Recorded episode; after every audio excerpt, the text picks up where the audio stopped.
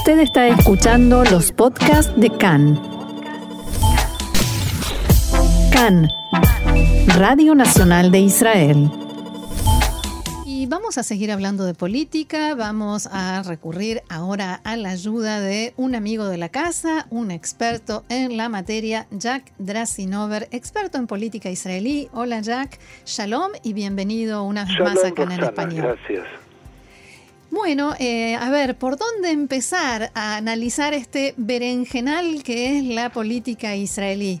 Eh, mi primera pregunta es, ¿hasta qué punto te parece que Yair Lapid va a lograr formar este gobierno de unidad o el Likud y Atzionut Adatit van a lograr encontrar más a Mihai Shikli para frustrar este intento de Bennett de formar gobierno con Lapid? En realidad, eh, Netanyahu pasó de el intento eh, eh, frustrado de construir un modelo de coalición a la fase de destrucción de la alternativa del modelo de Lapid, que en realidad es el modelo de Bennett. Es decir, Lapid recibió el mandato del presidente tomando en consideración que puede podría haber sido el primero o el segundo en rotación, pero la exigencia de Bennett de ser el primero es el que determinó esa perspectiva. Y en este sentido, como tu pregunta plantea, eh, la estrategia de Netanyahu está basada en la posibilidad de conseguir más desertores fuera de Mihai Shikli, un oscuro eh, novato político. Eh, extraído de alguna yeshiva, pero sin ninguna experiencia política anterior. En realidad, este es el intento especialmente de Netanyahu y Likud para intentar lograr eh, visualizar algunos posibles sectores. Por ejemplo, ayer Chaquet, eh, que manifestó con su silencio rotundo no necesariamente una aprobación de la posibilidad de, un, de, una coalición con la PIT y los grupos de izquierda, pero eh, el día de ayer habló claramente que su visión es totalmente de fiel eh, eh, a, a, Bennett. Eh, Amir Kara, por ejemplo, otro personaje interesante, que también esta mañana dijo de que él no va a hacer ese paso en reversa, pero hay que entender... Sí, le acaba de mandar a Netanyahu una carta contundente. Exactamente, pero hay que entender que si estos políticos deciden no apoyar al gobierno de, de, la alternativa de Bennett Lapid, como es el caso de Shickley, eh, no necesariamente van a tener ningún otro beneficio después, porque definitivamente no pueden salir, eh, extraerse del partido. La, el punto flojo que sí puede ser interesante es el de Joas, Hendel, que es en sí una facción dentro de Tikva eh, que según la ley para poder extraerse del gobierno del, de un partido tendría que ser por lo menos un tercio o una facción independiente. Pero Hendel ha sido claro que eh, también eh, rotundamente no acepta esa perspectiva. Ahora, eh, frente a esta visión, eh, se enfrenta a dos problemas centrales. Primero es el hecho de que cualquier decisión que tenga va a exigir la violación de una de sus promesas electorales. Es decir, si ir con la PIT significa ir con Médez y Abodá, y eso él planteó antes que no lo va a hacer, especialmente con la PIT. pero si de alguna manera decide hacer coalición con Netanyahu en la que Bennett es el primero, porque Netanyahu ya fracasó con, en su intento de ser el, el que puede formar el gobierno, uh, se va a encontrar también con algo muy claro, que es violar la promesa que él planteó que su presentación a las elecciones es para reemplazar a Netanyahu y no para estar aliado con él. Creo que eh, eh, Bennett pasó el Rubicón, es decir, eh, tomó ya la iniciativa de aceptar eh, esa posibilidad de convertirse en primer ministro con siete bancas, que es básicamente una eh, un caso sin precedentes. El problema es que cuando él se voltea como el general que va en la guerra, no siempre encuentra que todos los soldados que empezaron la batalla de Juárez están detrás de él.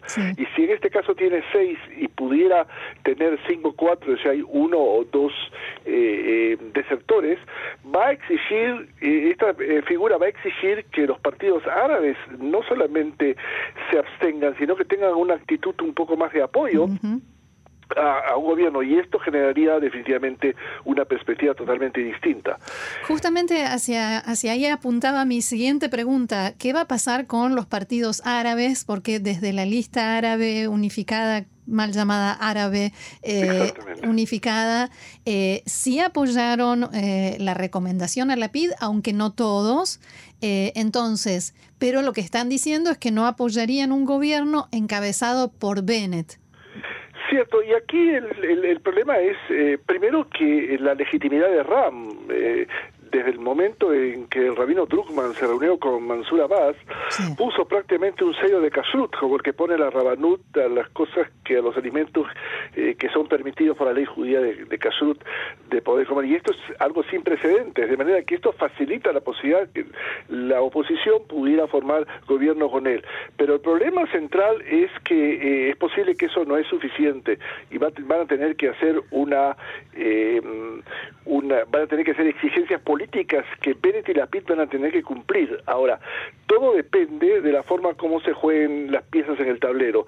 Por el momento RAM parece entender y seguir su juego brillante de exigir un precio por cada una de sus acciones, mientras que en la Mesutefet o en la lista unificada eh, todavía hay una cierta falta de decisión con respecto a si el apoyo va a ser total frente a Bennett. Va a depender de qué se, eh, eh, se plantea. Yo creo que si Bennett plantearía abiertamente que su gobierno va a ser por el momento eh, relacionado con los temas que sí hay un interés común, como eh, la economía, eh, fundamentalmente coronavirus, el coronavirus, etcétera, es posible, pero no debemos ser ingenuos en política, porque frente a ello está la, exigencia de la base de, de, Bennett, que exige, ok, si logramos aceptar esto, que no es claro que la base lo va a aceptar, por lo menos tenemos que avanzar en, algunos problemas interesantes, por ejemplo, la reforma a las Cortes de Justicia,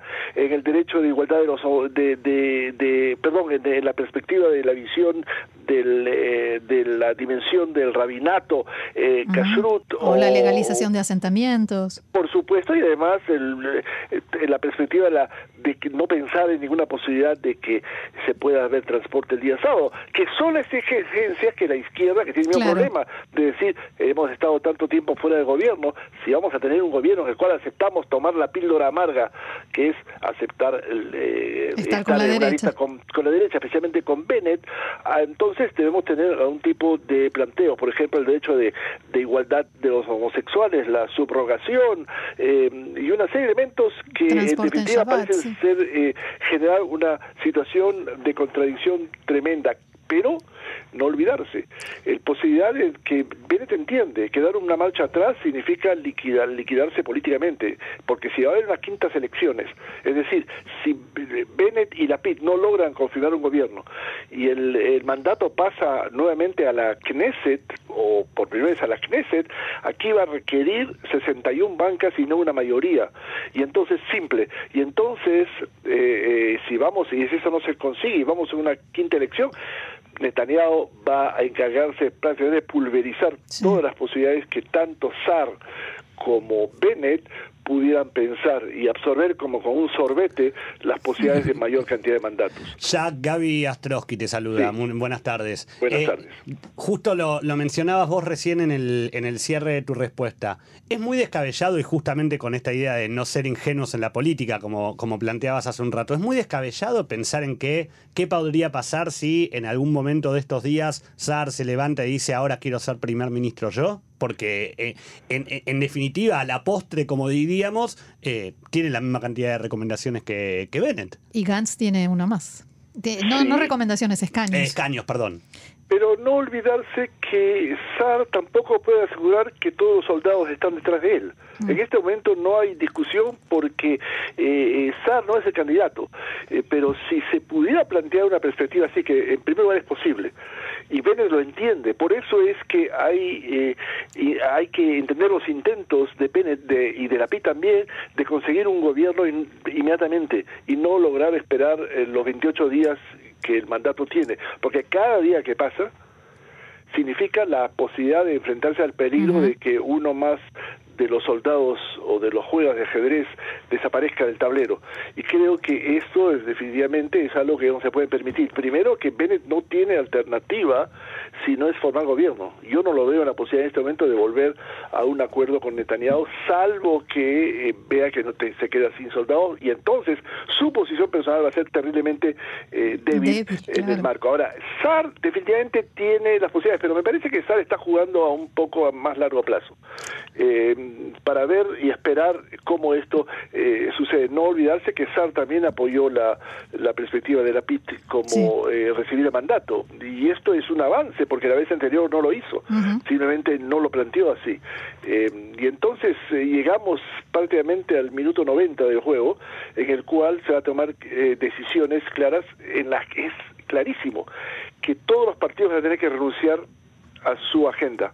Si no veo ningún partido que esa perspectiva. Pero si ustedes preguntan qué va a pasar en una quinta elección, hay un solo personaje político que tiene que ganar y ese es Smutrich que puede presentarse a su, a su base y decir, un momento, yo tomé decisiones únicamente ideológicas. Eh, y nunca afloje. Tanto a Netanyahu como a la Piti Bennett de no tener un gobierno en coalición, eh, cualquiera, pasiva o activa, eh, con la lista de RAM islámica. Muy bien, Jack Drasinover, experto en política israelí, como solemos decir, y es cierto. Hay mucha tela para cortar, por tanto vamos a volver a molestarte en los próximos días. Muchísimas gracias por esto. Un gusto. Y será hasta la próxima. Hasta la próxima,